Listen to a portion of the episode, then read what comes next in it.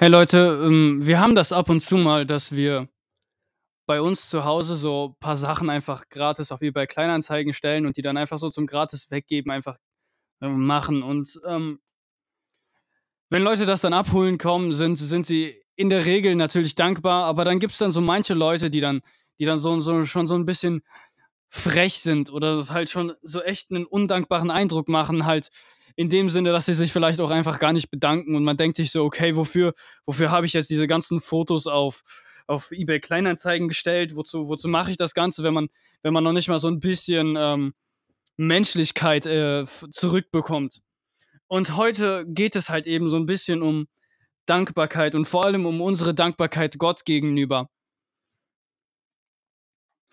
Und, äh, bevor ich anfange, möchte ich erst mal beten. Vater, ich danke dir einfach, dass, ähm, du uns einfach, ähm, alles schenkst und unser unser ganzes Leben uns, ähm uns gibst und ich möchte dich einfach bitten, dass wir einfach mehr dankbarer dafür werden für das, was du für uns getan hast.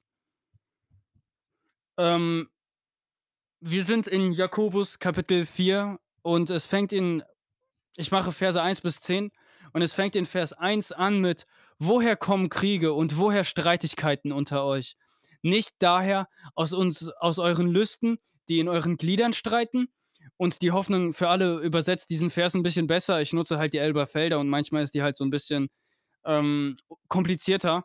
Und da steht: „Kommt nicht alles daher, dass in euch die Leidenschaften und Triebe um die Vorherrschaft kämpfen?“ Und dann weiter in Vers 2 und 3: „Ihr gelüstet und habt nix.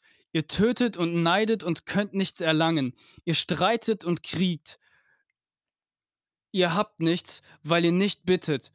Ihr bittet und empfangt nicht nichts, weil ihr übel bittet, damit ihr es euren Leuten vergeudet.“ Wir können letztendlich Gott um alles bitten, aber er wird letztendlich uns nur das geben, was, ähm, auch seinem Willen entspricht.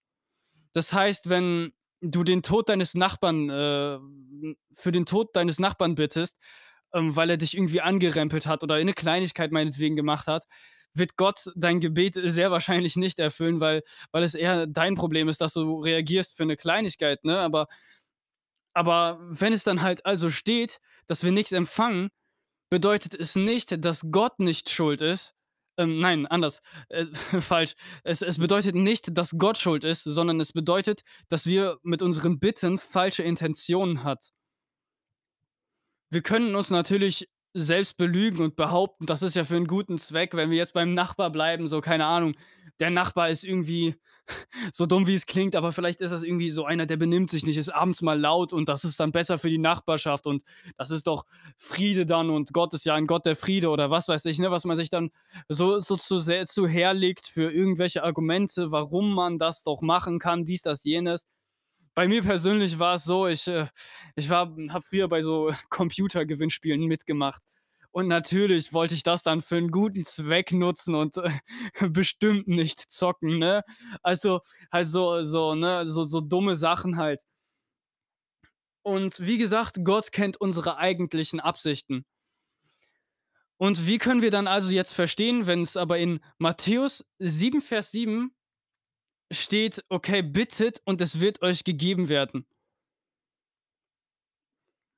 Wenn ich für meinen Tod meines Nachbarn bitte und er stirbt nicht also hat mir ja Gott ja letztendlich nicht das gegeben, was ich bete, oder? Er hat lügt dann Gott? Ist dann die Frage. Also, die Bibel ist doch Gottes Wort und wenn dann in Matthäus 7, Vers 7 steht: „Bittet und euch wird gegeben“, lügt dann Gott, wenn wenn er mir nicht meine Bitte gibt? Aber achten wir noch mal genau, was dort steht: „Bittet und es wird euch gegeben werden.“ Heißt es dann, dass wir dann genau das bekommen, wofür wir gebetet haben, ist dann die Frage. Ja, also, ich gebe euch mal einfach 'n Beispiel. Als Kind bin ich zu meiner Mutter gegangen und habe ihr gesagt, dass ich Hunger habe. Oder ist öfters passiert und am liebsten hätte ich vielleicht irgendwie 'ne Pizza oder Pommes, aber meine Mutter gibt mir 'n Butterbrot. Ich habe sie gebeten und sie hat mir gegeben. Sie hat mir vielleicht nicht das gegeben, was ich wollte, aber sie hat meinen Hunger gestillt. Vielleicht habe ich sogar direkt nach Pommes gefragt und ich habe ihr nicht gesagt: „Ich habe Hunger“, aber meine Mama weiß halt, was gesünder für mich ist und dann gibt sie mir halt 'n Butterbrot. Ich meine, man kann sich jetzt darüber streiten, ob jetzt 'n Butterbrot günstiger äh, gesünder ist oder Aber da darum geht's ja nicht, ne? Aber wir wissen halt, okay ich weiß halt, meine Mutter im Nachhinein natürlich, ne, als Kind versteht man so was nicht. Aber im Nachhinein wusste man, okay, Mama weiß besser, was für ihren Sohn ist, als der Sohn selbst. Und genauso ist das mit Gott. Ja, wir können beten, was auch immer wir wollen, aber letztendlich gibt uns Gott, was richtig für uns ist. Und er ist ja der gute Vater im Himmel und nicht irgendwie ein zynischer. Es steht ja, glaube ich, in Matthäus oder so steht es ja, die ihr die Sünder seid, gebt ja eurem Kind auch keine Schlange, wenn es nach 'nem nach Fisch fragt. Und unser Problem liegt letztendlich darin, ob wir unserem Vater im Himmel darin vertrauen und ob wir ihm dankbar sind. Ob wir ihm vertrauen, dass das das Richtige für uns ist und ob wir ihm dankbar sind für das, was er uns gibt. Das ist das Problem. Wir versuchen immer irgendwie die Schuld auf Gott zu schieben. Irgendwie so, ja, Gott ist schuld. Gott ist, ich krieg das nicht. Ach Gott, du bist so blöd. Ach Gott, warum ist das passiert? Ach Gott, warum ist das passiert? Nein, das ist falsch. Es ist, es ist unser Versagen. Ich meine, bestes Beispiel, ja, warum ist das 2001 passiert, dass die Flugzeuge reingeflogen sind in die Türme? Man könnte jetzt sagen, ja, warum hat Gott das verhindert? Nein, es ist unser Versagen. Das ist der Versagen des Sündenfalls, dass das passiert ist. Da hat Gott keine Schuld dran. Gott ist ein gerechter Gott, das dürfen wir nicht vergessen. Genau, und jetzt, wie gesagt, schmeißen wir unser Butterbrot auf den Boden und schreien Gott an. Oder sind wir halt eben dankbar für das, was er gibt? Und Vers 3 steht, ihr bittet und ihr empfangt nichts, weil ihr übel bittet, damit wir, damit ihr es in euren Lüsten vergeudet. Und wir heulen dann rum, wie gesagt, und geben dann Gott die Schuld. Dass wir trotzige, trotzige Kinder sind, geben wir Gott die Schuld. Und es geht weiter im Brief, ihr Ehebrecherinnen, wisst ihr nicht, dass die Freundschaft der Welt Freundschaft gegen Gott ist? Wer nun irgendein Freund der Welt sein will, stellt sich als Feind Gottes dar. Dort steht jetzt ihr Ehebrecherinnen, manche Übersetzungen sagen einfach ihr Ehebrecher und Ehebrecherinnen. Es es ist in der Übersetzung so, im griechischen Wort äh, habe ich das nachgeschaut, ist irgendwie das Wort Ehebrecherinnen. Also für das gleiche Wort wurde auch schon dreimal Ehebrecher übersetzt und einmal halt dreimal das Wort Ehebrecherin. Also ich denke, das geht auch gut für beide Geschlechter. Ähm, genau, ich denke nicht, dass das irgendwie eine spezifische Attacke an Frauen gewesen ist jetzt, dass da jetzt dieses Wort genutzt wurde oder dass das so übersetzt wurde. Durch Trotz lehnen wir Gott ab. Wir lehnen ihn ab oder so durch Trotz werden wir Freunden dieser Welt. Ja, und diese Welt ist ein Synonym für unchristliche Menschen, weil wir sagen immer, wir Christen sind nicht von dieser Welt. Deswegen sozusagen, diese Welt ist alles Sünde. Und Warum werden wir Freunde der Welt? Weil wir genau das machen, was die Welt macht, weil die Welt macht nichts anderes, als sich von Gott zu erwähnen und trotzig Gott gegenüber zu sein. Ich habe mal in einem Buch gelesen, das war irgendwie Naturwissenschaft und Theologie und ähm, dort stand drinne, dass viele Naturwissenschaften oder dort wurde es gesagt, alle Naturwissenschaften sind letztendlich dafür da, die ähm, Schöpfung oder Gott zu widerlegen. Ich würde das jetzt nicht ganz so sagen. Ich denke, wenn man jetzt Physik anguckt und da gewisse Dinge erklärt zum Beispiel, würde ich schon sagen, okay, diese, ähm, da, das kann auch sehr viel belegen, wie groß Gott ist. Aber ähm, so wurde das sozusagen ziemlich, äh, das Statement in dem Buch war dann so, sozusagen sehr provokant oder aggressiv. Und dementsprechend, wenn wir uns auch als Personen oder so gegen Gottes Entscheidungen oder gegen Gottes Willen trotzen, sind wir wie die Welt. Wir trotzen gegen Gott und versuchen da von ihm wegzurennen. In Vers 5 steht weiter, oder meint ihr, dass die Schrift vergeblich rede? Begehrt der Geist, der in uns wohnt, mit Neid? Ähm, in einer anderen Elberfelder Übersetzung, ich habe das, äh, steht, eifersüchtig sehnt er sich nach dem Geist, der in uns, den er in uns wohnen ließ. Mit anderen Worten, Gott möchte Gemeinschaft mit uns haben, aber wir wollen es wollen es nicht. Wir wir können das ungefähr so verstehen wie Gott hat uns den Geist gegeben, hat uns dieses Vertrauen angelegt, dass wir mit unserem Geist, also mit unserer Seele was Vernünftiges machen und dann machen wir irgendeinen Mist und dann guckt Gott mit Eifersucht darauf, weil er sagt: „Okay, er entfernt sich von mir, aber ich möchte doch Gemeinschaft mit ihm haben.“ Das ist halt diese Eifersucht, dass dass wir uns von Gott entfernen, aber er liebt uns so sehr, dass er halt einfach eifersüchtig wird und sagt: „Okay, nein“ er er ka es es ist einfach sehr wie soll ich sagen? Wie wie würde es für euch einf wie würde es sich für euch anfühlen, einfach Eifersucht oder vielleicht habt ihr's schon erlebt, vielleicht auch nicht. Ich weiß ja nicht, wie wie es mit eurem, sage ich mal, Liebesleben aussieht, aber Eifersucht ist halt 'n sehr heftiges Gefühl.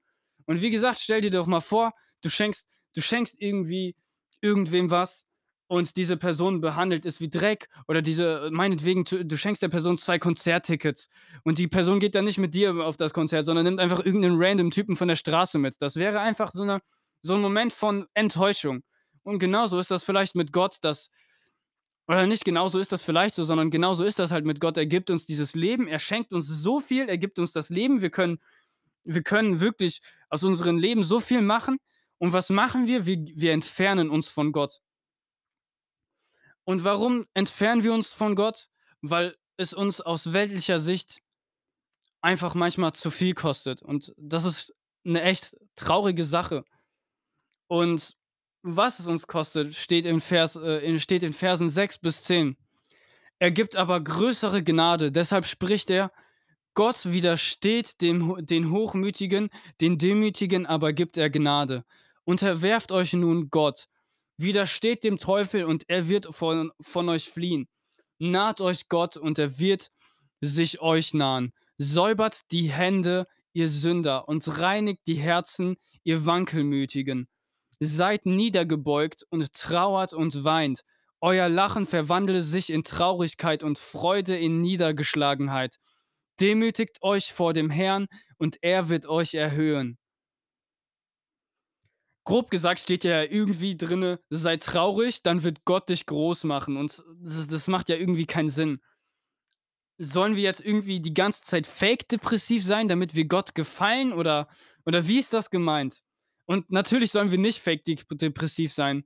Ich ich glaube, es geht einfach darum, dass die Quelle unserer Freude Gott sein muss und nicht irgendwie diese Welt. Deswegen sagt es, ähm: „Verwandle sein Leben sich in Traurigkeit und deine Freude in Niedergeschlagenheit“, weil's halt einfach diese Freude dieser Welt uns nicht äh, oder dieser Spaß, de der uns diese Welt bieten kann, uns nicht fröhlich machen soll, sondern Gott uns fröhlich machen soll.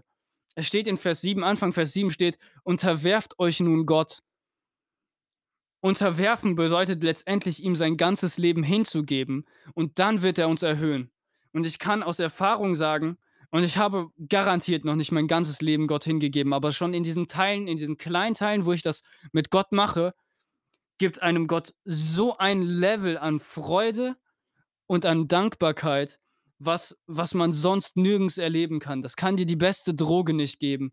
Das ist einfach man hat einfach so eine Freude. Für mich zeigt sich diese Freude sehr viel, wenn ich wenn ich meine meine christlichen Geschwister wiedersehe und dann einfach ich freue mich einfach, die zu sehen und diese Freude habe ich einfach nicht bei anderen Dingen. Ich habe diese Freude nicht bei bei Freunden, die keine Christen sind. Ich das ist einfach das ist einfach wirklich was anderes. Und das ist sozusagen das, was wir dafür bekommen, wenn wir diese Kosten bezahlen. Und wenn wir diese Gemeinschaft für wenn wir diese Kosten bezahlen für die Gemeinschaft mit Gott. Wir müssen uns demütigen, wir müssen uns letztendlich ihm komplett unterwerfen, aber dafür bekommen wir die Gemeinschaft mit Gott und dafür bekommen wir so viel Freude und so viel Dankbarkeit. Und ich sage euch, wie es ist, bei mir ist es so, wenn ich wenn ich irgendwie meinen Tag mehr mit Gott verbringe, ich habe ich ich ich gehe ins Bett und mein mein ich ich habe viel ich wenn ich auf den Tag zurückschaue, habe ich ein viel ausgeglicheneres Leben. Und das wünsche ich dir und ich wünsche das mir auch noch mehr, weil ich weiß, ich ich bin auf gar keinen Fall perfekt und, äh, meine Tage sind immer noch chaotisch wie sonst was, wenn ihr wüsstet. Aber es ist halt einfach Gott ist so groß und Gott macht so viele krasse Dinge, wenn wenn man sich einfach nur ihm hingibt. Genau. Zum Schluss möchte ich noch beten.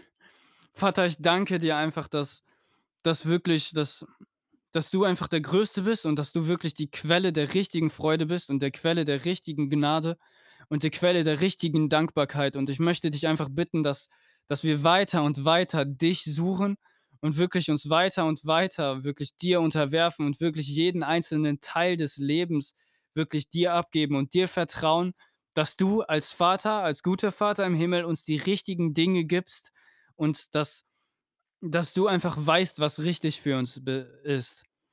Dafür möchte ich äh, dafür möchte ich dich bitten, dass wir einfach diese Kraft haben. In Jesu Namen. Amen.